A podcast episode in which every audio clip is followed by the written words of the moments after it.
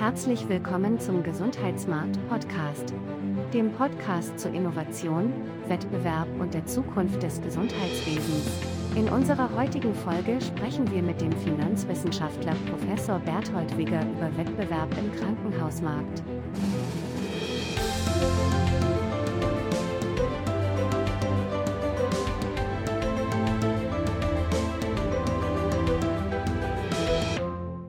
Herzlich willkommen zu einer neuen Folge des Gesundheitsmarkt Podcasts. Mein Name ist Philipp Köbe und ich freue mich, dass Sie wieder mit dabei sind. Wir sprechen heute über ein sehr spannendes Thema, das sicherlich auch alle Menschen in der Bevölkerung betrifft, nämlich den Krankenhaussektor.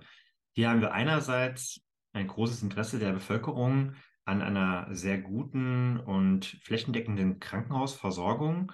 Und auf der anderen Seite ist es natürlich für die Akteure sehr interessant, äh, richtige Rahmenbedingungen zu haben, um die Versorgung bestmöglich anzubieten und auch äh, kostendeckend zu arbeiten. In der Vergangenheit haben die Krankenhäuser ja in dieser Hinsicht öfter Schlagzeilen gemacht. Einerseits spricht man oft von Ökonomisierung und andererseits ist es schon lange ein Thema, dass im Prinzip zu viele Krankenhäuser in Deutschland existieren und wir gegebenenfalls auch Krankenhäuser schließen müssten, was natürlich bei der Bevölkerung auf relativ wenig Begeisterung stößt. Wir knüpfen damit heute an die Folge 26 mit Helmut Hildebrand an, wo wir bereits über Gesundheitsprämien für Versorgungsregionen gesprochen haben und eben auch über eine mögliche Umgestaltung der Gesundheitsversorgung. In den 2000ern war Karl Lauterbach ja einer der federführenden Berater von Gesundheitsministerin Ulla Schmidt bei den Strukturreformen in der Gesundheitsversorgung, die natürlich bis heute noch nachwirken. Unter anderem wurden damals die DRGs eingeführt, die immer noch sehr kontrovers diskutiert werden. Aktuell plant der Gesundheitsminister ja eine neue Reform der Krankenhäuser, die er als Revolution angekündigt hat. Am vergangenen Dienstag gab es eine Bund-Länder-Runde dazu, wo es offensichtlich noch keine konkrete Einigung gab. Am 1.6. soll es dann eine weitere Runde geben mit anschließender Pressekonferenz. Da dürfen wir sicherlich sehr gespannt sein. Um heute das Thema ein bisschen zu vertiefen, spreche ich mit Professor Wigger vom Karlsruher Institut für Technologie. Berthold Wigger ist in Westfalen geboren und aufgewachsen. Anschließend studierte er in Göttingen Romanistik und Volkswirtschaftslehre. Er arbeitete an den Universitäten in Göttingen, Halle-Wittenberge und Mannheim. Nach seiner Habilitation an der Universität Mannheim hatte er von 2002 bis 2009 den Lehrstuhl für Finanzwissenschaft an der Universität Erlangen-Nürnberg inne. In dieser Zeit wurde Berthold Wigger in den wissenschaftlichen Beirat beim Bundesministerium der Finanzen aufgenommen, wo er bis heute Mitglied ist. Seit 2009 leitet er den Lehrstuhl für Finanzwissenschaft und Public Management am Karlsruher Institut für Technologie. Längere Forschungsaufenthalte führten ihn unter anderem an renommierte Universitäten in den USA und Italien, ans Max-Planck-Institut für demografische Forschung und den Internationalen Währungsfonds. Die Arbeitsschwerpunkte von Berthold Wigger sind öffentliche Finanzen sowie das Steuer- und Transfersystem. Er ist Mitglied im Kronberger Kreis der Stiftung Marktwirtschaft, wo er sich mit anderen Experten mit aktuellen wirtschafts- und sozialpolitischen Themen befasst. Der Kronberger Kreis der Stiftung Marktwirtschaft hat eine Studie herausgebracht im Jahr 2022 Krankenhausversorgung in Deutschland, Diagnose und Therapie. Ähm, ein Ausschnitt daraus wurde auch in der FW veröffentlicht unter dem Titel Mehr Bund, weniger Land. Das heißt, entgegen der aktuellen Planung und der Wünsche der Länder äh, plädiert auch der Kronberger Kreis dafür, dass man mehr staatlich plant. Wir werden jetzt gleich mit einem der Autoren sprechen, Berthold Wicker. Herzlich willkommen im Gesundheitsmarkt-Podcast. Ja, vielen Dank für die Einladung. Ist unser Gesundheitssystem denn unterfinanziert? Also grundsätzlich kann man schon sagen, dass es äh, Teile gibt, die unterfinanziert sind. Das gilt insbesondere für die Krankenhausinvestitionen. Insgesamt würde ich eher von einer Fehlfinanzierung sprechen. Es gibt sowohl zu viel als auch zu wenig. Und äh, insofern kann man eigentlich beide Positionen vertreten. Man könnte sagen, an manchen Stellen ist es überfinanziert, an anderen unterfinanziert. Ja, es wird ja immer so, vor allem in den Medien, ähm, postuliert, dass es eigentlich äh, Kaputtsparen gab die letzten 15, 20 Jahre. Äh, kann man das denn bestätigen? Weil die Daten sprechen eigentlich eine andere Sprache. Die Gesundheitsausgaben sind ja die ganze Zeit gestiegen. Die Gesundheitsausgaben sind tatsächlich äh, gestiegen, sodass man insgesamt eigentlich nicht davon sprechen kann, dass das System kaputt gespart wird.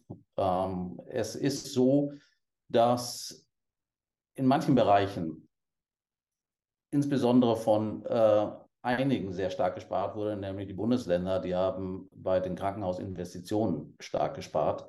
Die sind deutlich zurückgegangen, zumindest also wenn man auf die realen Werte schaut. Und äh, da kann man dann schon von einem, ja, sagen wir mal, vielleicht noch kaputt sparen ist immer, äh, ist immer sehr krass, aber da ist über Gebühr gespart worden, das kann man sicher sagen. Ja, zu den Investitionen der Länder kommen wir später noch ein bisschen genauer oder im Detail, vielleicht noch, wie man das umgestalten kann. Aber nochmal ganz grob äh, zum Krankenhaussektor. Ähm, sehen wir denn da, dass es eigentlich Unterfinanzierung gibt oder ist das eher nicht der Fall? Nein, ich würde das äh, jetzt äh, insgesamt, wenn man auf das gesamte Budget geht, würde ich das nicht sagen. Eigentlich im Gegenteil. Wir haben im Krankenhaussektor sogar, auch wenn man das mit anderen Ländern vergleicht, eher eine Überversorgung. Wir haben also ähm, deutlich mehr Krankenhausbetten pro Kopf als viele andere Länder. Und äh, in diesen Betten liegen auch Leute drin. Das heißt, äh, wir haben schon eine erhebliche Versorgung. Es ist nicht nur so, dass die Betten jetzt irgendwie vorgehalten werden für besondere Situationen, sondern die Betten werden auch belegt. Und das ist ein Hinweis darauf, dass wir es eher mit, also in der Summe mit Krankenhausüberversorgung zu tun haben. Ja, da sind wir ja schon direkt bei der Strukturfrage angekommen. Was gibt es denn da grundsätzlich für Probleme bei den Krankenhausstrukturen in Deutschland? Also es ist so, dass die äh, Krankenhausplanung insbesondere in Deutschland, die ist föderal organisiert. Das sieht im Wesentlichen so aus, dass die Länder verantwortlich sind für die Investition der Krankenhäuser, also für Gebäude, Großgeräte und so weiter. Und die Behandlungskosten die werden finanziert äh, von den gesetzlichen Krankenkassen und den privaten äh, Krankenversicherungen. Und das hat eigentlich in der Vergangenheit dazu geführt, dass die Länder sich vor der Situation sahen, wenn sie Krankenhausinvestitionen finanzieren, dann aus dem eigenen Landeshaushalt wenn sie sich da zurückziehen, dann waren die Krankenhäuser darauf angewiesen, dass sie möglichst mit den Pauschalen, also den Fallpauschalen, die sie von den äh, Krankenversicherungen bekommen haben, auch die Investitionen finanzieren. Aus Sicht der Länder war das irgendwie eine formidable Situation, auf Kosten anderer zu sparen. Ja? Denn äh, wenn das Land eine, Kranken-, eine Investition in ein Krankenhaus tätigt, dann geht das aus dem Landeshaushalt. Wenn das über Deckungsbeiträge der Fallpauschalen passiert, dann geht das aus dem Topf der Beiträge und Prämien aller Versicherten. Das ist ein Fehlanreiz und äh, die Daten sprechen da auch eine eindeutige Sprache. Die Länder haben auf diesen Fehlanreiz reagiert, indem sie sich bei den Investitionen zurückgehalten haben. Ja, das gibt ja auch diese Hypothese, äh, dass gesagt wird, die Länder haben durch die fehlenden Investitionen so einen Klinikabbau durch die Hintertür organisiert, äh, indem man einfach sozusagen schleichende Insolvenzen in Kauf genommen hat. Ja, ich äh, äh, bin mir gar nicht so sicher, ob äh, das tatsächlich das äh, Ziel war, denn wir haben eigentlich in Deutschland eine extrem hohe Krankenhausdichte. Also das ist, also da sticht Deutschland im internationalen Vergleich auch deutlich heraus. Also wir haben sehr viele kleine Krankenhäuser äh, auf dem Land. Und da habe ich das Gefühl, dass das auch ein bisschen mit dem Krankenhausföderalismus in Deutschland zu tun hat. Und zwar, wenn man die Krankenhausplanung dezentral macht, so wie wir das in Deutschland haben, dass also die Länder darüber entscheiden, dann spielen landesspezifische Willensbildungsprozesse bei der Frage, wo steht denn jetzt ein Krankenhaus und wo wird eins geschlossen, eine viel größere Rolle. Also Bürgermeister und Landräte haben natürlich einen Anreiz, dass in ihrer Region ein Krankenhaus steht. Selbst wenn sie der Überzeugung sind, es gibt insgesamt zu viele Krankenhäuser, ist es doch besser, ein Krankenhaus in einer anderen Region wird geschlossen als in der eigenen. Und wenn die Länder darüber entscheiden, dann sind eben lokale Entscheidungsträger viel, dann haben die einen größeren Hebel zu verhindern, dass eigene Krankenhäuser geschlossen werden. Okay, äh, Sie hatten jetzt eine Studie gemacht im letzten Jahr ähm, mit dem Kronberger Kreis bei der Stiftung Marktwirtschaft, wo es äh, um die Krankenhausstrukturen ging. Äh, was wäre denn jetzt so das Zielbild, wo, was Sie sagen würden, was ein Krankenhaus in Zukunft leisten muss oder was so das, das Bild eines Krankenhauses erstmal sein sollte? Also grundsätzlich soll natürlich ein Krankenhaus eine gute Krankenversorgung leisten.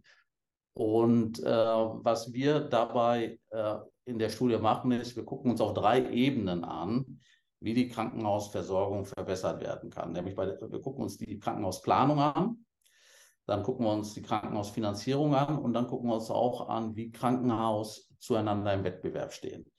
Ich hatte ja die, äh, die Probleme bei der Krankenhausplanung schon ein bisschen angesprochen, dass die Länder zuständig sind und dass es eben aber aus Seiten der Länder gewisse Anreize gibt, nicht für eine ausreichende Versorgung, zumindest in Form von Investitionen, äh, zu sorgen. Das hat auch ganz speziell mit der Krankenhausfinanzierung in Deutschland zu tun. Wir haben nämlich in Deutschland die sogenannte, eine sogenannte duale Finanzierung. Die sieht so aus, die Länder bezahlen die Investitionen vom Grundsatz her und die Behandlungskosten werden gedeckt durch die Krankenversicherung. Und zwar äh, fallspezifisch. Ähm, das, weil jetzt eben die Länder sich ein Stück weit bei den Investitionen zurückhalten, versuchen die Krankenhäuser durch Behandlungsfälle Deckungsbeiträge für Investitionen zu erwirtschaften. Das löst einen Anreiz aus, möglichst viele Beatmungsfälle mit hohen Deckung, Deckungsbeiträgen äh, zu generieren. Also tatsächlich kann man auch beobachten, dass äh, es in Deutschland gerade bei Behandlungsfällen mit sehr hohen Deckungsbeiträgen zu auffällig vielen Behandlungen kommt. Also künstliche Knie werden in Deutschland auffällig häufig eingesetzt.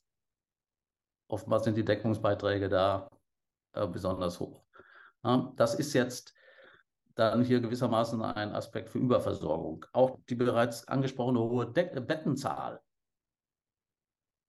eignet sich natürlich, um Deckungsbeiträge zu generieren, denn es liegt in der Natur, sagen wir mal, eines Krankenhauses, dass man Krankenhausbetten braucht, wenn man Behandlungsfälle generieren will. Ein weiterer Hinweis, dass es dieses Deckungsbeitragsproblem gibt, war früher die Unterversorgung mit Pflegepersonal am Krankenhausbett. Also wenn ich für hohe Beckungsbeiträge äh, realisieren will, dann brauche ich viele Betten. Da lege ich Leute rein, die ich behandle mit, einer, mit einem Behandlungsfall, der einen hohen Deckungsbeitrag auslöst und spare gleichzeitig beim Personal. Das äh, äh, hat man, also diesem Anreiz hat man versucht entgegenzuwirken, dadurch, dass man ja dieses Pflegebudget 2020 eingeführt hat. Man hat also die Pflegekosten aus den Behandlungspauschalen, die die Krankenhäuser für ihre Fälle kriegen, rausgenommen. Aber grundsätzlich bleibt der Anreiz durch die duale Finanzierung erhalten. Nun ja, das ist also die, da haben wir also den äh, Vorschlag gemacht, man sollte die duale Finanzierung abschaffen und im Prinzip in Zukunft komplett aus fallspezifischen Behandlungspauschalen die Krankenhausversorgung finanzieren. Und dann haben wir eben auch noch Vorschläge zur, zum Krankenhauswettbewerb gemacht. So eine Fallpauschale pro Behandlungsfall, die äh, sowohl die Behandlungskosten abdeckt, als auch einen Deckungsbeitrag enthält, also bewusst einen Deckungsbeitrag enthält, für Krankenhausinvestitionen, die ist auch wettbewerbskompatibler. Damit ähneln diese Fallpauschalen stärker Marktpreisen. Wobei natürlich äh, Marktpreise natürlich nochmal was ganz anderes sind, aber sie ähneln stärker Marktpreisen. Okay, Sie, Sie haben ja jetzt ganz viele Anreize aufgezeigt. Äh, ich würde das gerne noch mal ein bisschen aufdröseln. Also Fehlanreiz Nummer eins, äh, die Länder sagen, so und so viele Betten gibt es. Äh, das Krankenhaus hat sozusagen eine vorgegebene Bettenzahl und die Motivation ist natürlich jetzt, in einem betriebswirtschaftlich geführten Krankenhaus diese Betten voll zu machen mit Fällen. Und die Fälle sollten möglichst lukrativ sein. Und ähm, das ist erstmal äh, sozusagen der erste Fehlanreiz, der, der angebotsgetrieben ist. wodurch eben einfach mehr Fälle gemacht werden, als vielleicht machen müssten, weil man die Betten vollkriegen muss. Das wäre schon äh, das erste Problem. Genau, das ist, äh, das, ist äh, das erste Problem, das so nicht entstehen müsste, wenn die Länder die äh, Krankenhäuser auskömmlich mit Investitionsmitteln ausstatten würden. Aber da hatten wir eben den Fehlanreiz auf Seiten der Länder. Das würden sie aus ihrem eigenen Haushalt tun müssen. Das könnten sie, äh, und so wie sie es, wenn sie sich da zurückziehen, überwälzen sie praktisch die Investitionskosten ihrer eigenen Krankenhäuser auf die Gesamtheit aller Versicherten. Ja, ja dann haben wir ja das äh, zweiten, zweiten Fehlanreiz sozusagen, äh, dass äh, die, die Preise fix sind. Das heißt, wenn ich einen fest vorgegebenen Preis habe, ist natürlich mein Ziel, äh, da jetzt höchstmöglichen Deckungsbeitrag rauszuziehen oder mal ein bisschen einfacher formuliert, äh, den größtmöglichen Profit damit zu machen. Und äh, jetzt würde ich fast sagen, dass eigentlich das deutsche Krankenhauswesen Opfer der eigenen Effizienz geworden ist, weil äh, wir viele, so viele gute Krankenhausmanager haben, die so gute Betriebswirte sind und äh, sozusagen sehr gut verstehen, äh, welche Leistungen die höchsten Deckungsbeiträge äh, ähm, realisieren lassen. Ähm, also haben Sie ja vorhin angesprochen schon, gerade im Bereich Orthopädie, äh, Hüfte, Knien, das sind alles schön planbare Eingriffe, wo ich den OP schön auslasten kann und ähm, sehr standardisierte Prozesse machen kann. Das heißt, das, das kann man sehr schlank organisieren, äh, diese ganze Geschichte. Ähm, das, da hat man sich sehr darauf gestützt. Da gibt es ja auch äh, Studien zur Mengenausweitung, dass dort viel mehr Mengen gemacht werden als in anderen Ländern. Also es ist ja sogar sozusagen belegt, dass wir dort angebotsgetriebene äh, Leistungen haben.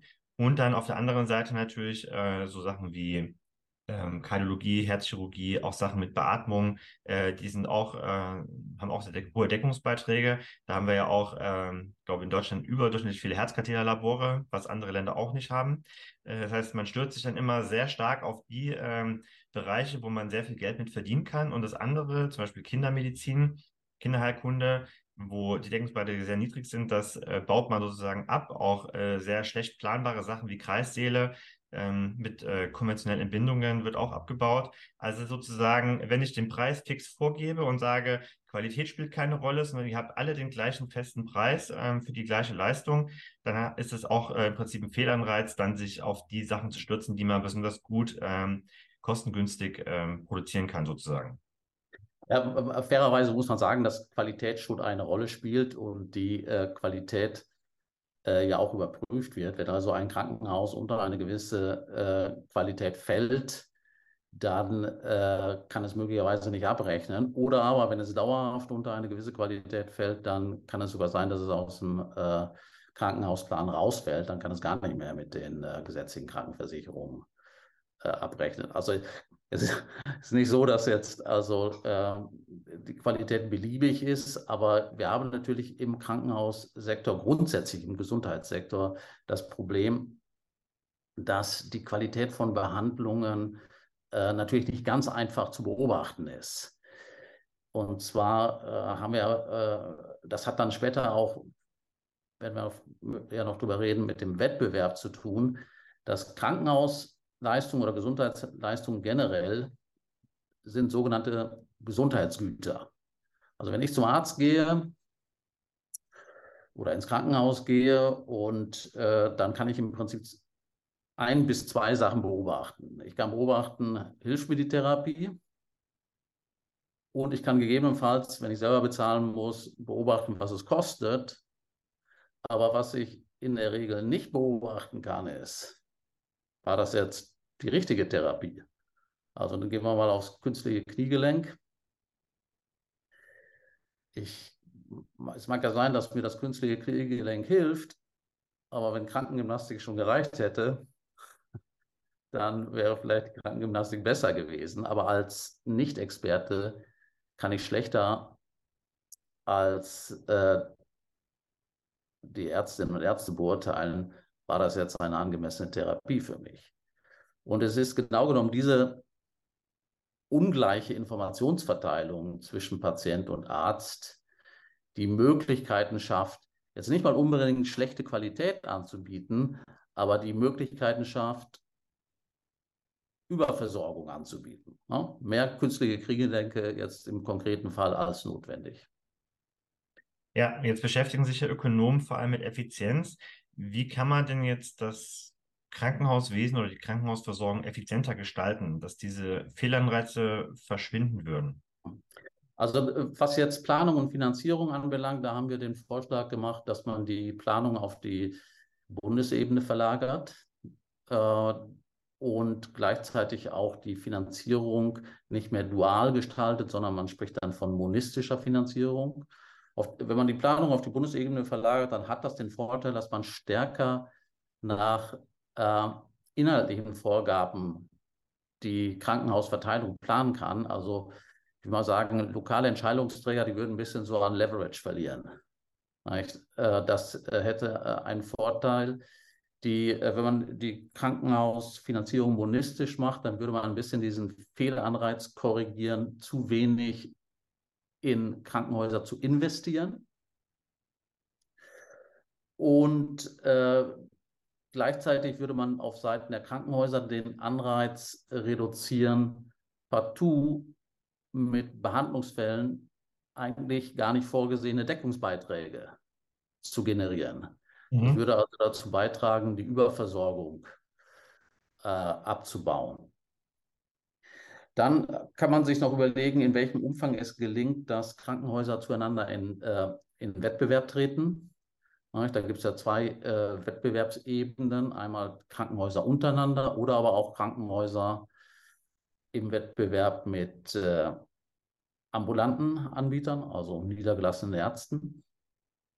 Und ähm, da haben wir natürlich in Deutschland auch eine ganze Menge, ich will mal sagen, von institutionell bedingten Verzerrungen, die, äh, die den Wettbewerb einschränken. Jetzt würde ich ja mal so ein bisschen äh, ketzerisch fragen, wenn wir denn jetzt eine monistische Finanzierung haben, weil man sagen muss, also das, was wir jetzt als Monistik bezeichnen, ist ja, dass das in jedem normalen Unternehmen als Standard angesehen wird. Also man plant, man macht die ganze Unternehmensplanung inklusive Investitionskosten.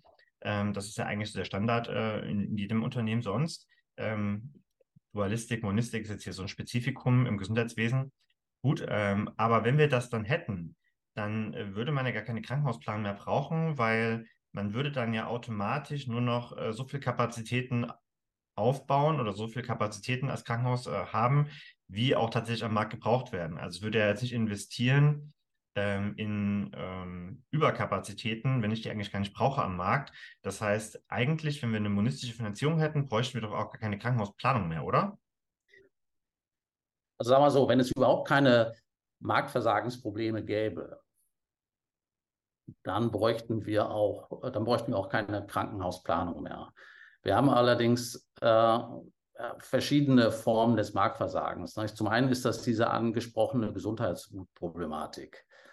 Die Leute können nicht beurteilen, was jetzt die richtige Behandlung ist. Der Anbieter selber hat möglicherweise äh, einen Anreiz, äh, überzuversorgen. Und das äh, äh, würde dann eine gewisse, das würde also auch im Markt zu einer Fehlversorgung führen. Der zweite Grund, warum wir, äh, äh, warum der Markt hier jetzt nicht einfach ungezügelt funktionieren kann, ist, dass die ähm, Patienten preisinsensitiv sind. Also wir, wir, sind ja alle krankenversichert äh, in Deutschland und das bedeutet, dass eine zusätzliche Behandlung nicht aus, der eigenen, aus dem eigenen Portemonnaie bezahlt wird, sondern äh, entweder von der gesetzlichen Krankenkasse oder von einer privaten Krankenversicherung. Und das bedeutet, dass anders als jetzt äh, sagen wir mal, in herkömmlichen Märkten äh, Personen auf Preissignale, also die Konsumenten, so könnte man sagen, die Patienten sind ja diejenigen, die Gesundheitsleistungen konsumieren, die Konsumenten, die reagieren nicht auf Preissignale. Weil sie, äh, und äh, damit ist der Markt auch zusätzlich eingeschränkt. Und gibt es natürlich gute Gründe, warum die Leute äh, krankenversichert sind. Und deshalb ist man mit dieser Problematik grundsätzlich konfrontiert, dass die Leute nicht preissensitiv sind. Das kann man jetzt äh, vielleicht so ein bisschen dadurch äh, lindern, und das wird ja auch gelegentlich vorgeschlagen, dass man so Selbstbehalte einführt. Ich meine, die privaten Krankenversicherer machen das ja auch, aber genau genommen äh, sind die Möglichkeiten dann nicht besonders umfangreich. Das hätte dann ja auch wieder Verteilungsprobleme. Die einen können sich Selbstbehalte mehr leisten als die anderen. Dann kommt noch hinzu, dass äh, wie äh, grundsätzlich, wenn, wenn wir jetzt uns jetzt auf Märkte, wenn, angenommen, wir würden jetzt einfach auf Märkte gehen, dann würden die Anbieter natürlich insbesondere dorthin gehen, wo sie äh, eine gute, wo sie gute Geschäftsaussichten haben, wo also die, gewissermaßen die Trauben niedrig hängen. Wir wollen natürlich grundsätzlich auch eine Krankenversorgung in solchen Regionen, in denen es jetzt aus rein betriebswirtschaftlicher Sicht vielleicht nicht so attraktiv ist, äh, anzubieten. Und auch dafür brauchen wir eine Krankenhausplanung. Und dann schließlich noch, und dann ähm, ist ja die, weil, weil die Qualität von Gesundheitsleistungen für die Patienten selbst oft, oft selber gar nicht so richtig einschätzbar ist, muss die Krankenhausplanung auch Mindestanforderungen an die Gesundheitsversorgung definieren. Das würde man in einem herkömmlichen Markt ja auch nicht machen müssen. Ja, also weil wir jetzt schon so ein bisschen bei den institutionellen Rahmenbedingungen sind, ist ja die große Frage, ähm, also wir haben halt relativ starre Vorgaben. Es gibt halt Krankenhäuser, die das genau geregelt, was die dürfen. Dann gibt es den ambulanten Sektor, das genau geregelt, was die dürfen. Und das ist ja vielleicht auch gerade so ein bisschen das Hemmnis, dass ja die Krankenhäuser gar nicht aus ihrem Geschäftsmodell rauskommen und sagen können, okay, ähm, wir machen jetzt vielleicht mal was ganz Neues, weil das äh, konventionelle Krankenhausgeschäft, das wir hatten mit unseren Betten und äh, die Betten mit Fällen zu belegen, das klappt eigentlich gar nicht mehr, sondern wir müssen jetzt eigentlich hingehen und gucken, was braucht eigentlich die Versorgungsregion? Also was muss ich hier eigentlich versorgen? Was brauchen die Leute? Brauchen die vielleicht mehr ambulante Leistungen, weil es gibt gar keine Fachärzte. Ich hätte hier Fachärzte im Krankenhaus, aber äh, die dürfen halt das äh, gar nicht machen. Ähm, so, und dann brauche ich vielleicht sowas wie Tageskliniken oder andere ähm, Dinge, die auch nicht in meinem Versorgungsauftrag drinstecken, wo ich vielleicht Investitionsmittel bekommen habe, die ich aber dafür nicht verwenden darf. Ähm, also das heißt, das Gebäude ist eigentlich so ein bisschen zweckgebunden für Krankenhausversorgung, weil man eben das Geld bekommen hat.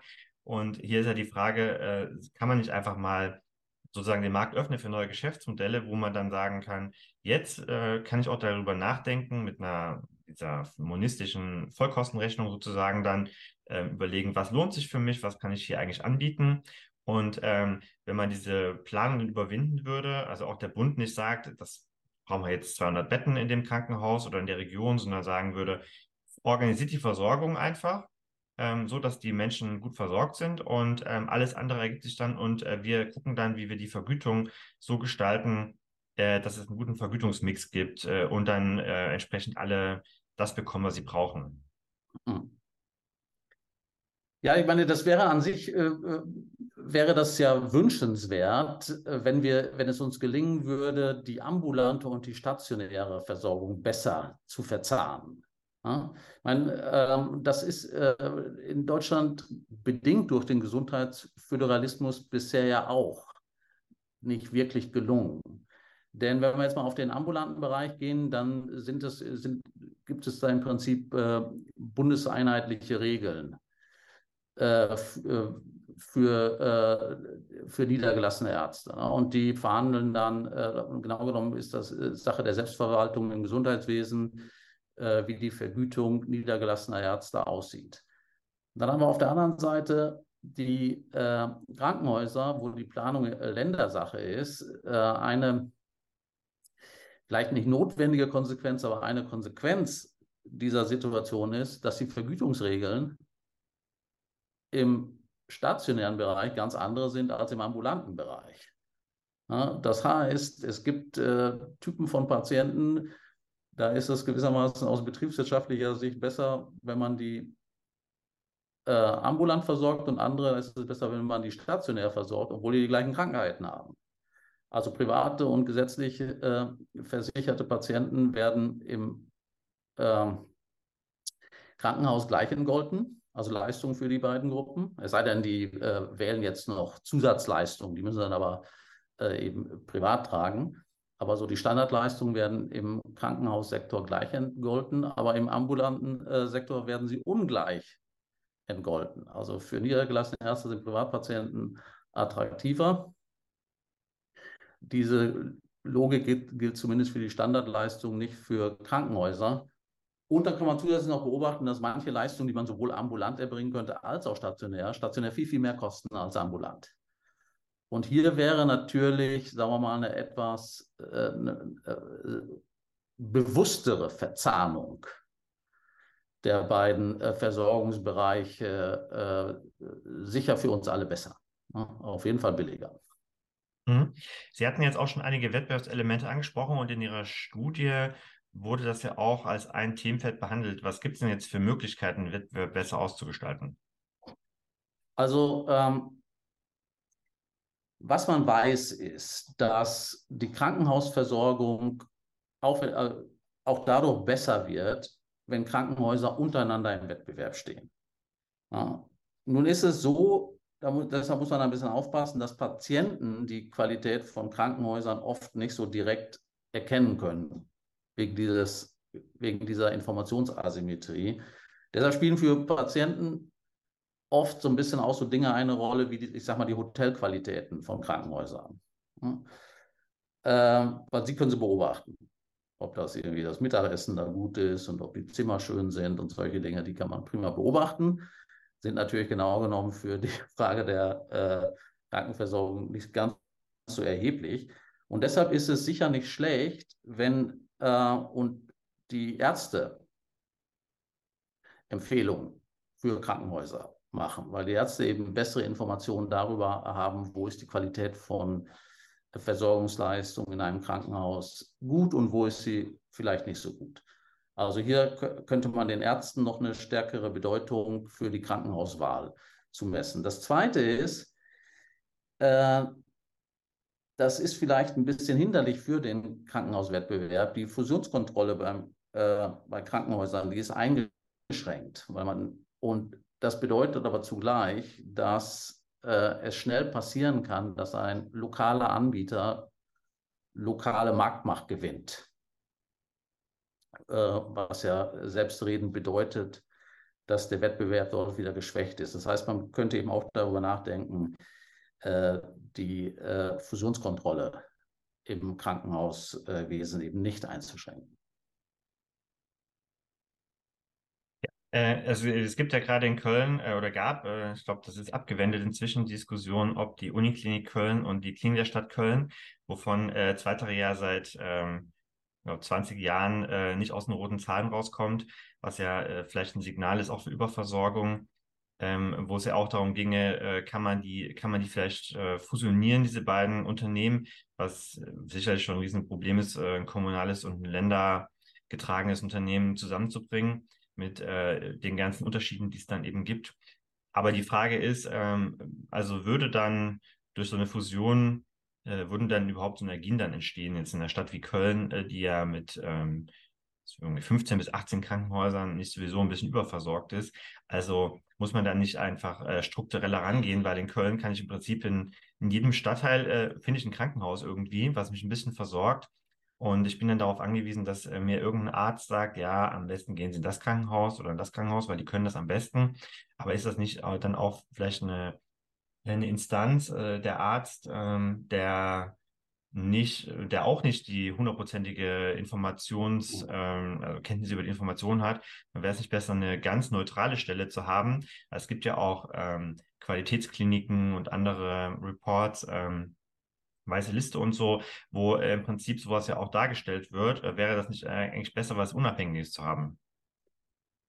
Also die äh, Qualitätskontrolle, die sollte natürlich auf jeden Fall unabhängig sein. Aber das würde ich sagen, ist in, in Deutschland gar nicht so das Kernproblem, dass wir keine unabhängige Qualitätskontrolle haben.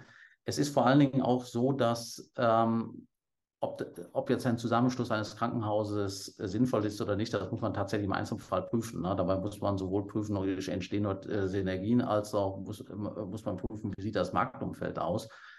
Denn grundsätzlich sind weniger, aber dafür größere Krankenhäuser ja gar nicht so schlecht.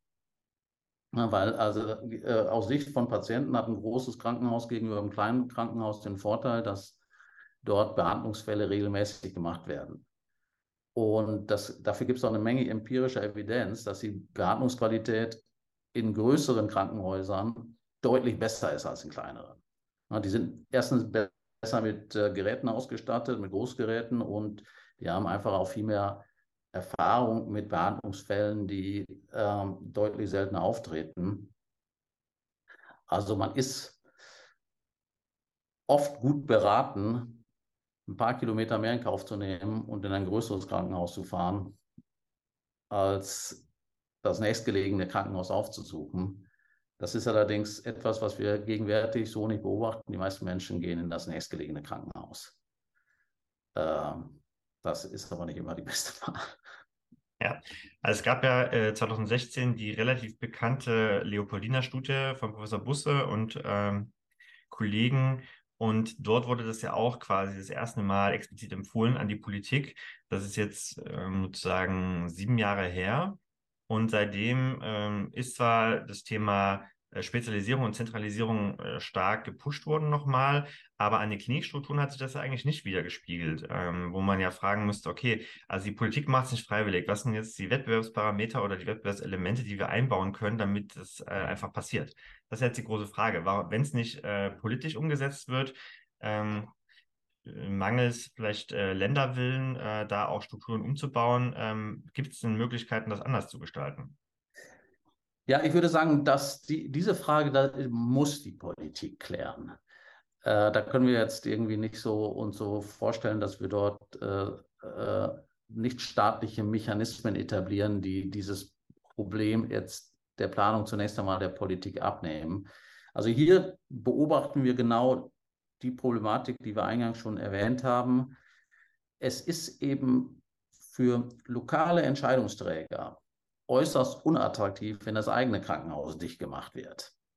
Das erzeugt großen Unmut in der Bevölkerung. Es gibt in der Bevölkerung offenbar eine starke Präferenz für ein sehr nahegelegenes Krankenhaus, selbst dann, wenn die äh, Behandlung in ferner gelegenen größeren Krankenhäusern besser ist. Und den starken Einfluss, den lokale Entscheidungsträger auf die Krankenhausplanung haben, hat sicher eben mit dem Gesundheitsföderalismus zu tun. Also was man da, wenn man jetzt mal von der Politik weggeht, was man auf jeden Fall machen kann, ist, dass man eben besser darüber informiert, über diesen Zusammenhang, dass man auch besser darüber informiert, dass man in großen Krankenhäusern, zumindest wenn es um speziellere Behandlungsfälle geht, äh, sehr gut aufgehoben ist.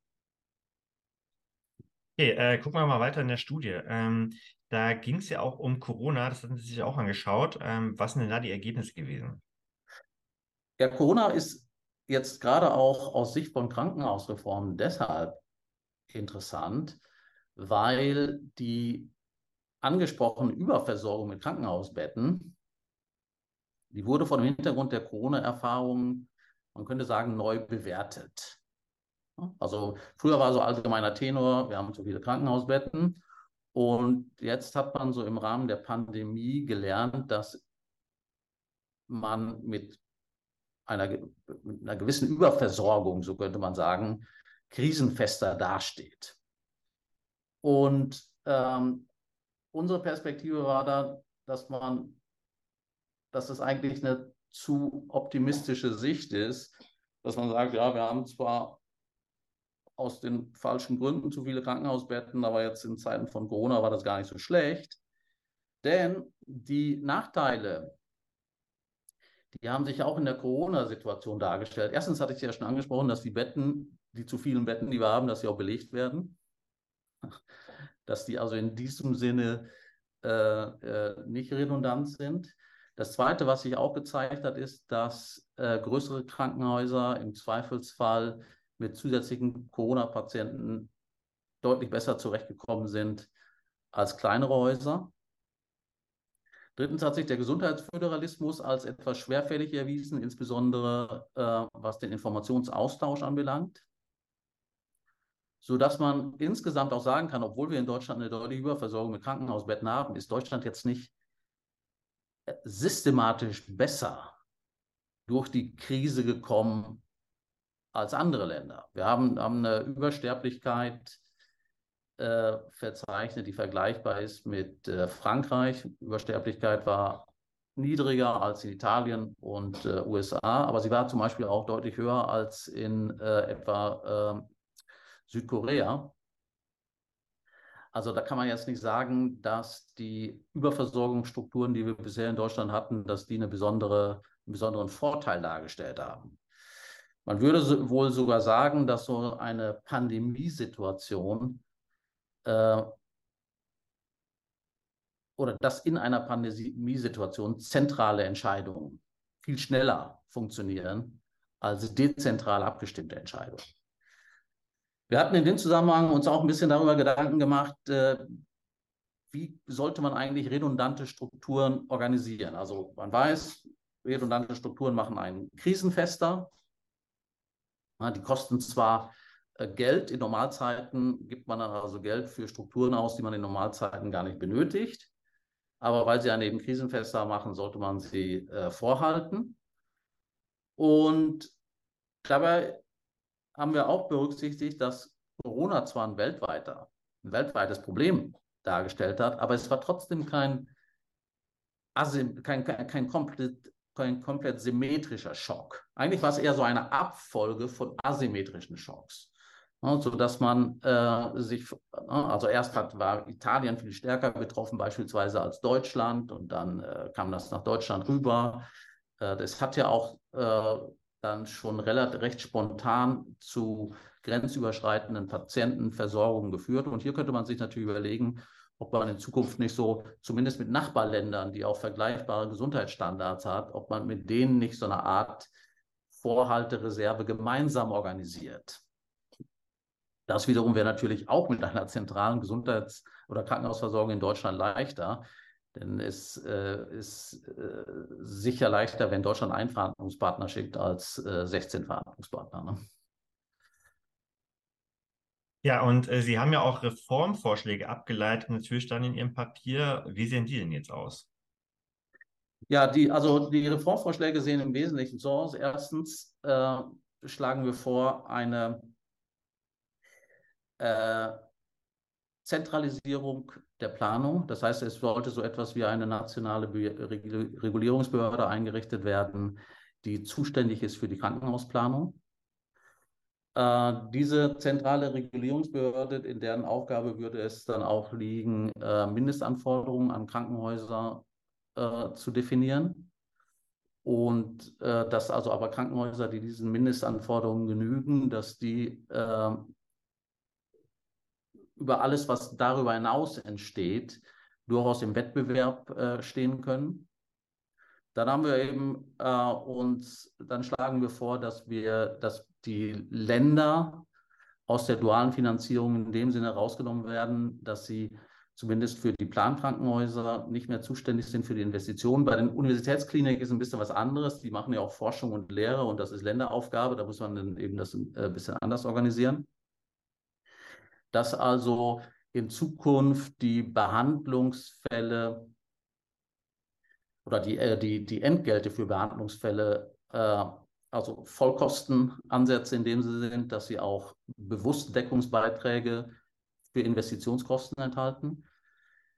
Man müsste dann gucken, wie die äh, man, Länder, äh, also wie die Finanzierungsverantwortung der Länder in so einem System aussehen kann. Das könnte man etwa, wenn der Bund jetzt die ähm, äh, wenn, wenn jetzt also die Finanzierung voll, äh, voll auf den Bund äh, verlagert wird, dann müsste man vielleicht überlegen, das entsprechend im äh, bundesstaatlichen Finanzausgleich zu berücksichtigen oder die Länder müssten statt die Investitionen zu finanzieren in einen gemeinsamen Fonds einzahlen.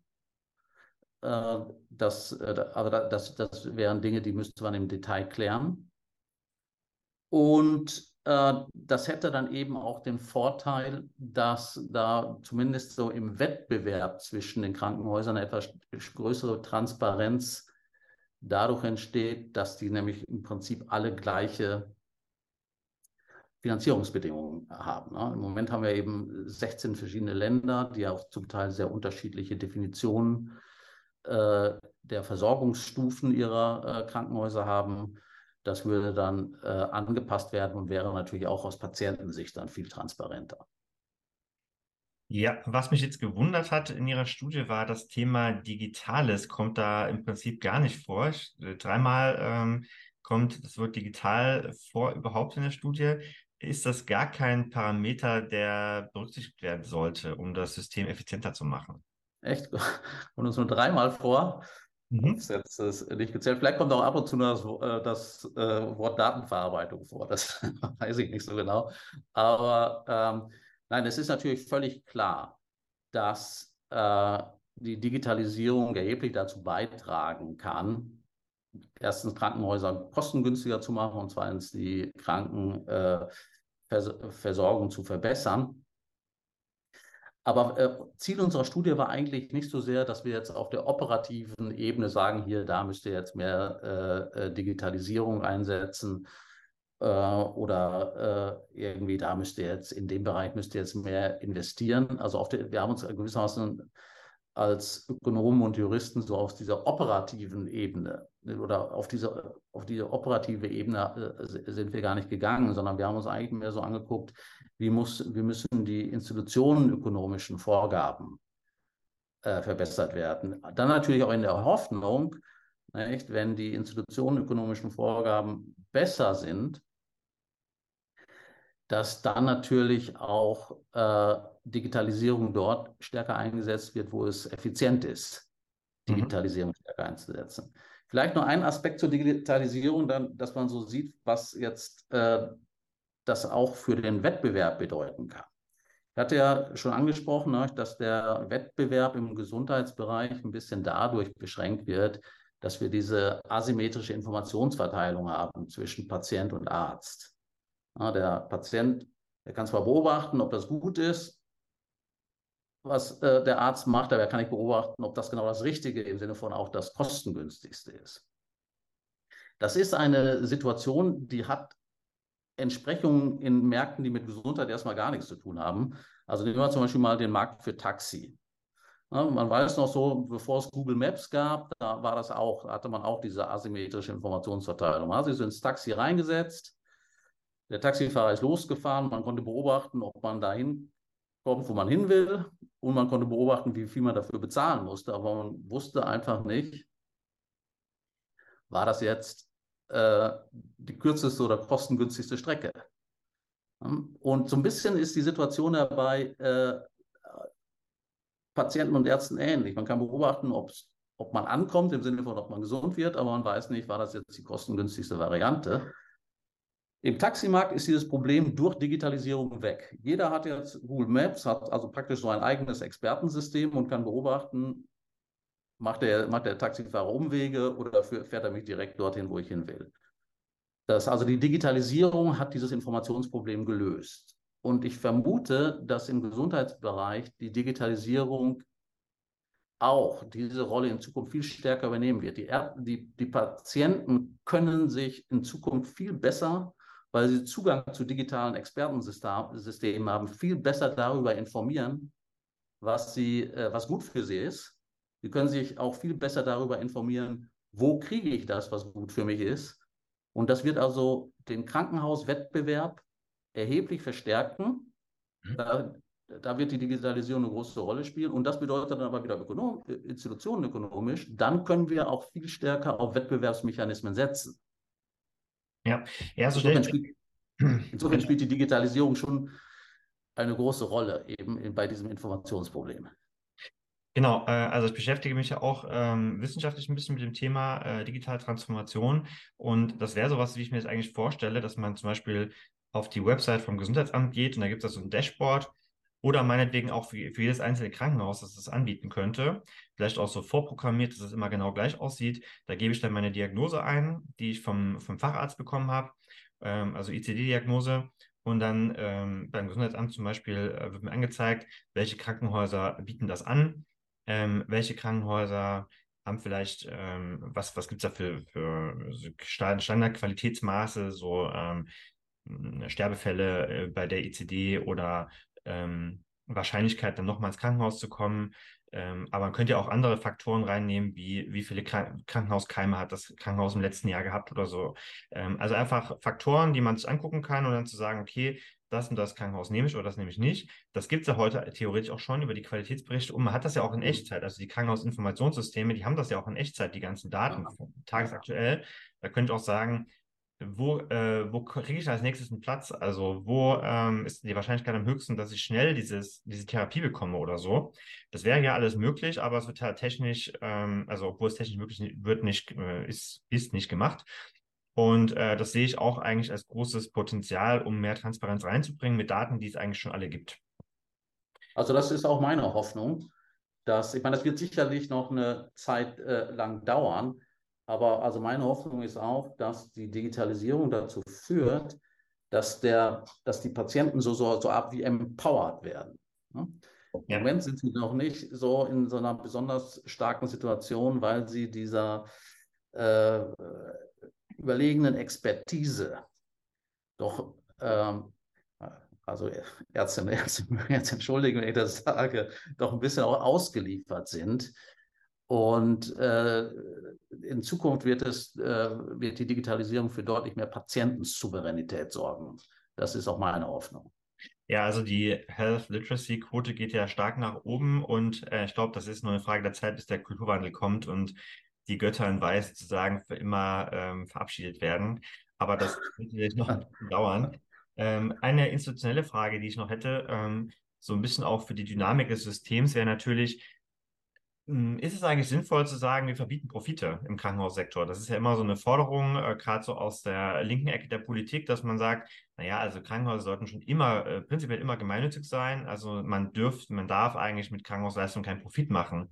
Und vielleicht können Sie mal ganz kurz äh, darlegen, ob das jetzt sinnvoll ist ähm, und was es an Dynamik vielleicht kostet in so einem Krankenhausmarkt. Grundsätzlich äh, halte ich das für eine falsche Perspektive zu sagen, Krankenhaus, Krankenhäuser dürfen keine äh, Gewinne machen.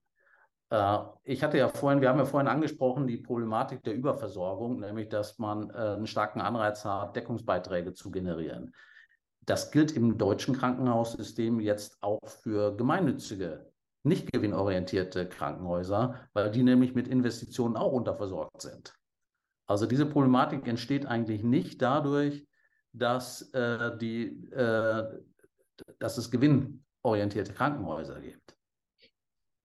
Die Frage äh, des, äh, äh, der Gewinnorientierung, die hat jetzt im, im, im Wettbewerbszusammenhang bitte eine große Rolle. Also dort, wo gigantische Gewinne entstehen, da sorgt der Wettbewerb eigentlich dafür, dass neue Wettbewerber in den Markt kommen, um Anteil zu bekommen an diesen äh, Gewinnen. Und dann konkurrieren die sich gegenseitig runter und äh, übermäßige Gewinne verschwinden.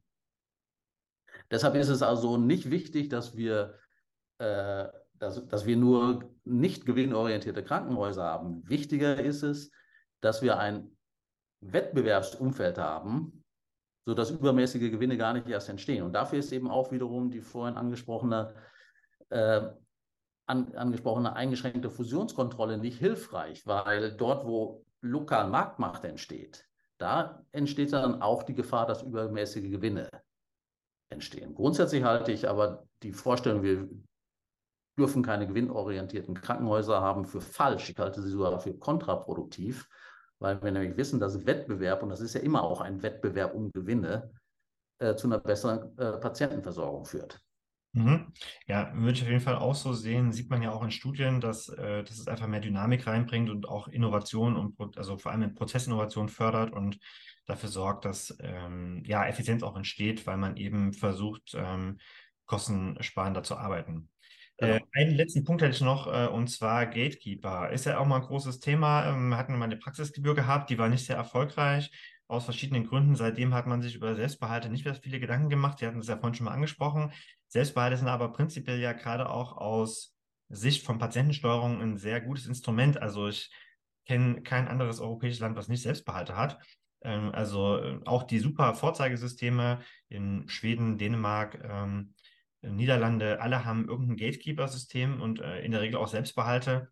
Ähm, und das hat eine sehr gute Steuerungswirkung. Vielleicht können Sie da noch mal ganz kurz was zu sagen und vielleicht auch eine, äh, eine These in den Raum stellen, warum das in Deutschland einfach ignoriert wird komplett.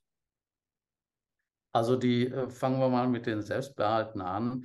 Grundsätzlich äh, haben Selbstbehalter den Vorteil, dass dann die äh, Patienten zumindest etwas preissensitiver werden und äh, dann eben äh, vielleicht auch stärker darauf schauen, auch selber ein bisschen Kostenbewusstsein entwickeln für eine gute Behandlung. Die Selbstbehalte die, äh, können, glaube ich, auch ein, dann noch eine stärkere Rolle spielen, wenn ähm, die, so wie vorhin angesprochen, die Digitalisierung dazu beiträgt, dass die Patienten über mehr Souveränität auch in der Beurteilung von ähm, Gesundheitsleistungen gelangen. Selbstbehalte haben in Deutschland irgendwie einen schlechten Ruf, äh, weil sie immer direkt auch so in einen Gerechtigkeitszusammenhang gebracht werden. Also Gerechtigkeitszusammenhang in dem Sinne, dass es eben Leute gibt, die die Selbstbehalte weniger gut tragen können als andere. Ich meine, dieses äh, Problem, das denke ich mir, das sollte man ernst nehmen. Aber man sollte vielleicht insbesondere mehr Bewusstsein dafür schaffen, dass wenn alle etwas preissensitiver reagieren, dass dann die Gesundheitsversorgung insgesamt günstiger wird, sodass es mehr zu verteilen gibt. Nicht? Also das heißt, man sollte vielleicht die Idee der Selbstbehalte so sehen, so als so eine Art Teil eines besser abgestimmten, abgestimmten Steuertransfersystems. Ja. Ähm, das ist das eine. Und das zweite, die Gatekeeper, ja, ich glaube, die Gatekeeper äh, haben eine ganz zentrale Funktion äh, in dieser beschriebenen Informationsasymmetrie zwischen Patient und Erbringer von Gesundheitsleistungen. Also äh, Ärzte können zum Beispiel hier eine, eine, sehr wichtige Funktion ausüben in der Wahl des richtigen Krankenhauses, weil Ärzte das eben besser beurteilen können und dann wäre es vielleicht auch leichter, ähm, eine, eine stärkere Konsolidierung des Krankenhaussektors durchzusetzen, wenn die Patienten zugleich darauf vertrauen dürfen, dass sie von ihrem Arzt eben eine richtige Empfehlung dafür bekommen, äh, wo sie sich behandeln lassen. Okay, ähm, vielleicht zum Abschluss nochmal ein kleiner, hoffentlich positiver Ausblick. Wie solide sind wir denn jetzt aufgestellt äh, bei der sozialen Sicherung, bei der Gesundheitsversorgung jetzt vielleicht im Speziellen für die nächsten zehn Jahre? Äh, kommen wir da jetzt noch gut durch und ähm, was müssten jetzt vielleicht nochmal Impulse sein an die Politik, äh, um das wirklich äh, zukunftsfest und nachhaltig aufzustellen? Also jetzt natürlich in aller Kürze, Sie könnten wahrscheinlich jetzt noch eine Stunde zu dem äh, Thema referieren, wo Sie ja auch äh, Ihr wissenschaftlichen Schwerpunkt haben, ähm, nämlich zu Staatsfinanzen und ähm, Finanzierung von diesen Systemen, aber vielleicht jetzt mit einem positiven Ausblick. Ich hoffe jetzt, dass Sie sehr viel Optimismus mitbringen. Also es ist ja so, dass äh, äh ich fange mal erstmal mit, dem, äh, mit den äh, nicht ganz so rosigen Aspekten an. Äh, die Alterung der Bevölkerung, die wird natürlich auch dazu führen, dass in Zukunft möglicherweise noch mehr Gesundheitsleistungen in Anspruch genommen werden. Äh, das führt grundsätzlich erstmal zu einer Belastung des Systems. Aber es ist so, wir haben, wir haben im äh, Deutsch, gerade im deutschen Krankenhaussektor eine ganze Menge an Ineffizienzen identifiziert. Und ich sage mal, das Schöne an Ineffizienzen ist ja, da ist noch viel Luft nach oben. Und wenn jetzt in Zukunft stärkere Belastungen auf uns zukommen, dann können wir die möglicherweise dann besser bewältigen, wenn äh, wir sie als Momentum nutzen, um diese Effizienzpotenziale zu heben. Stellen Sie, stellen Sie vor, wir hätten schon ein hocheffizientes äh, Krankenhaussystem. Dann würden zusätzliche Belastungen durch Alterung automatisch zu deutlich, deutlichen Kostensteigerungen führen müssen, weil es einfach keine, äh, keine Ineffizienzen mehr gibt, die man beseitigen könnte. Dadurch, dass wir noch eine Menge an Ineffizienzen beseitigen können, können wir das System, glaube ich, so rüsten, dass wir auch in den nächsten zehn Jahren gesundheitlich gut versorgt werden oder nach zehn Jahren auch gesundheitlich gut versorgt werden. Ja, das sind ja dann doch äh, ganz gute Aussichten. Da wäre jetzt die große Aufgabe des Gesundheitsministers tatsächlich eine Revolution im Krankenhauswesen herbeizuführen und zu dafür zu sorgen, dass sich wirklich maßgebliche Hebel verändern und äh, dann die entsprechenden Akteure darauf reagieren. Lieber Herr Professor Wigger, vielen Dank, dass Sie heute dabei sind und ähm, viel Erfolg weiterhin bei der Forschung in dem Bereich. Ja, vielen Dank. Ähm, danke, dass ich dabei sein durfte. Hat Spaß gemacht.